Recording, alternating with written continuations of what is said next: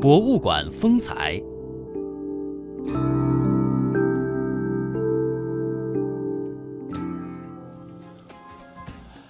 好的，您这里正在收听的依然是来自于中央人民广播电台华夏之声、香港之声正在为您送出的《魅力中国》节目。接下来的时间呢，进入到我们的博物馆风采的节目当中。近日呢，故宫博物院是发布了全新改版的故宫官方中文网站，并推出了故宫社区移动应用的程序，也就是 APP。希望呢，通过故宫丰富的文化资源与现代科技手段相结合呢，为来参观的观众提供更加开放和有趣的一些互动体验。那么一说到故宫啊，我们想到的词非常的多。大气、威严、庄重、无与伦比等等。那么，故宫呢是被誉为世界五大宫殿之首，也代表了我国古代的汉族宫殿建筑的精华，也浓缩了无数能工巧匠的血汗和智慧。那么，接下来《魅力中国》博物馆风采的栏目当中，我们将会带您实地的感受故宫，了解故宫的魅力。我只要在故宫，每天都要走一下，走一圈大约的我们六公里，可能要一个。他是故宫博物院的院长单霁翔，不过他更喜欢别人叫他故宫看门人。其实我是每年春天以后就开始穿布鞋，冬天呢，故宫的路比较硬，比较冷。他会怎么介绍故宫？故宫的感受，春夏秋冬四季。都有不同的文化景观，所以你会感受到丰富多彩的世界。他最喜欢故宫哪些文物？如果从我职业的观察，我还是喜欢故宫的紫禁城的古建筑群。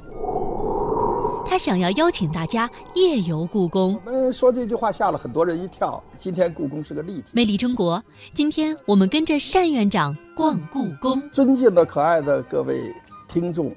欢迎今年在故宫博物院建院九十周年的时候再到故宫博物院来，但是不要在五一、十一黄金周人最拥挤的时候来。欢迎大家。说到别的博物馆，好像叫做故宫博物院的不止北京故宫博物院吧？哎，你说的非常对啊！业内有一种说法，就是实际上。有五个故宫，沈阳一个，北京一个，台北一个，南京一个，还有一个海外分散的海外的故宫。根据我了解啊，北京故宫博物院为庆祝生日，将推出的十八个展览，其中两岸故宫更将于十月联合推出“郎世宁来华三百年”特展。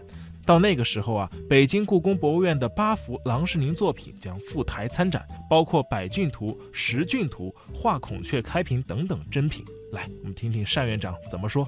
我们是比如和台北故宫博物院，它呢就是因为种种原因，它的文物藏品现在还不能到大陆来展。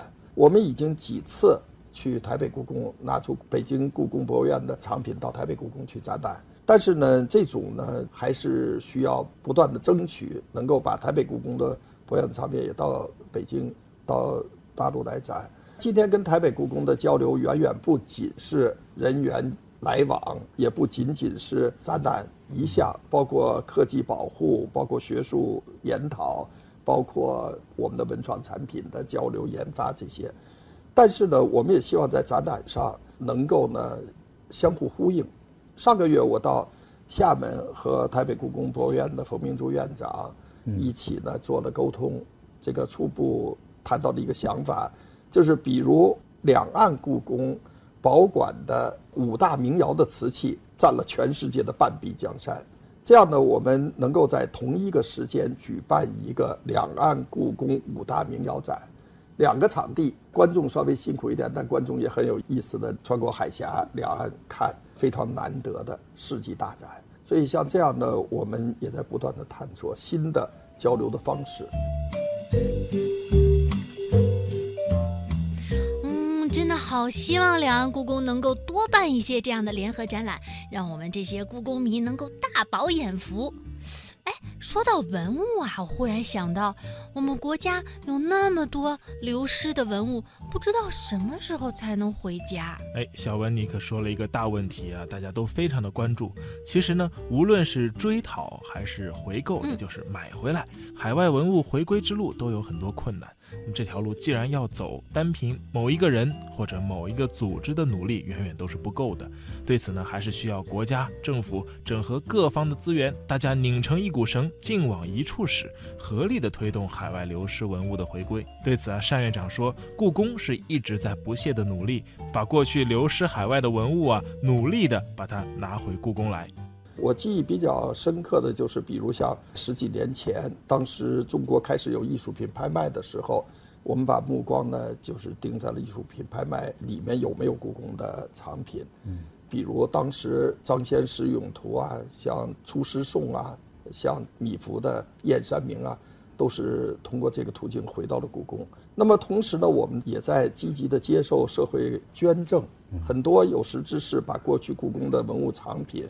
能够捐回故宫，这样每年我们专门有一个景仁宫作为捐献馆，把大家捐献回来的文物定期举办展览，并且在景仁宫的墙上把大家捐献的名字永久的镌刻在我们的馆上。故宫对于这些清宫旧藏的文物持非常开放的态度，欢迎大家捐赠，我们也会积极的购藏。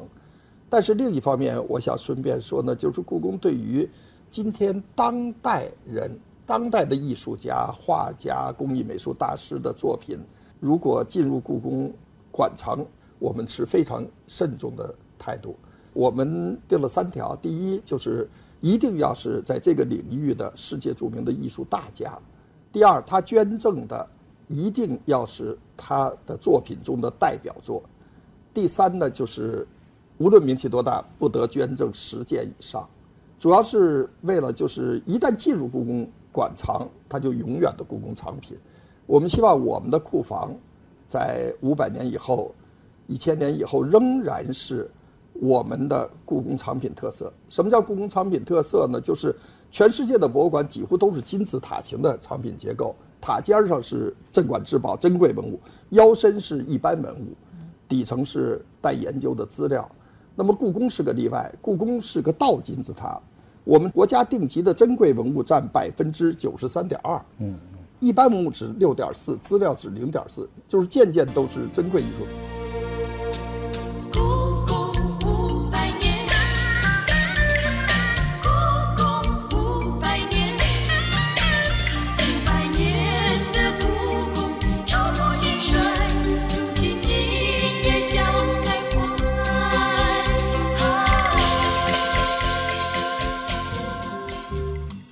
小文，你知道吗？从两千零二年开始，国家对故宫进行了一次最大规模的修缮，可能历时的时间啊很长，有十八年，比你还大呢。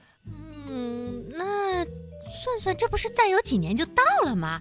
嗯，到那个时候的故宫会是个什么样子呀？哎，这个我可不敢瞎说。不过现在呀，我们可以听单院长介绍一下最新的进展，修缮到什么程度了？现在有十几年了吧？未来我们看到的故宫会是什么样呢？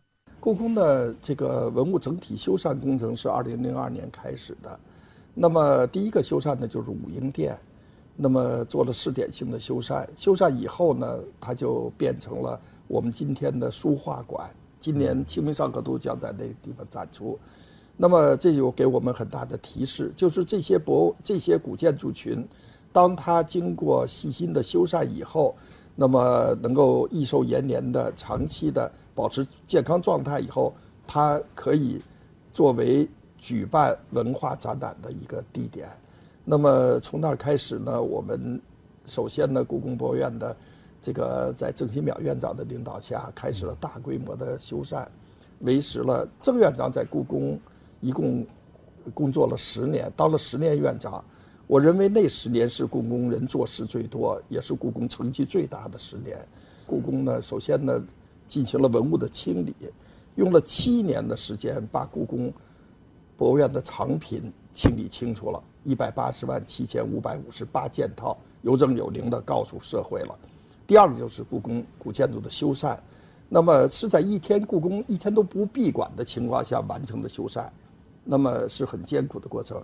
第三个呢，还把故宫里面，当时在占据故宫用地的十三个单位清理出去了，这也是很了不起的一件事。清理出去一个单位很难，所以呢，其实我是在一个很好的一个这个基础上来担任故宫博物院院长。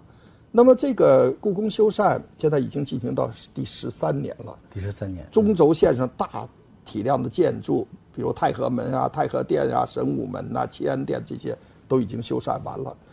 那么开始呢，进入特别是北部这个非常密集的、这个体量比较小，但是室内陈设、室外陈设比较多的区域了。呃，比如东西六宫，比如这个像这个乾隆花园，像这些地区，这些地点跟之前的修缮不同的地方呢，就是要更加细致的进行文物的修复过程，伴随着古建筑修复的全过程。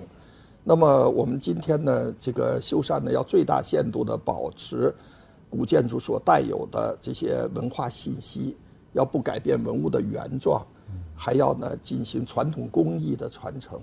我们从这个建筑，应该说时间过半，任务过半。从建筑体量上，已经应该说百分之六十得到了修缮，但是呢，从这个呃开放区域，就是我们修缮前只开放了百分之三十的紫禁城的区域，明年将达到百分之七十六。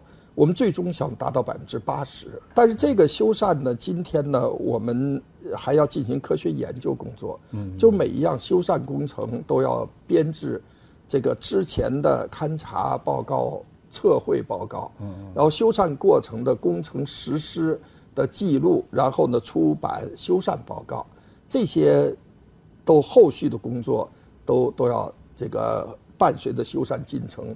要持续的展开，所以是一项系统工程，嗯，还是很具挑战的。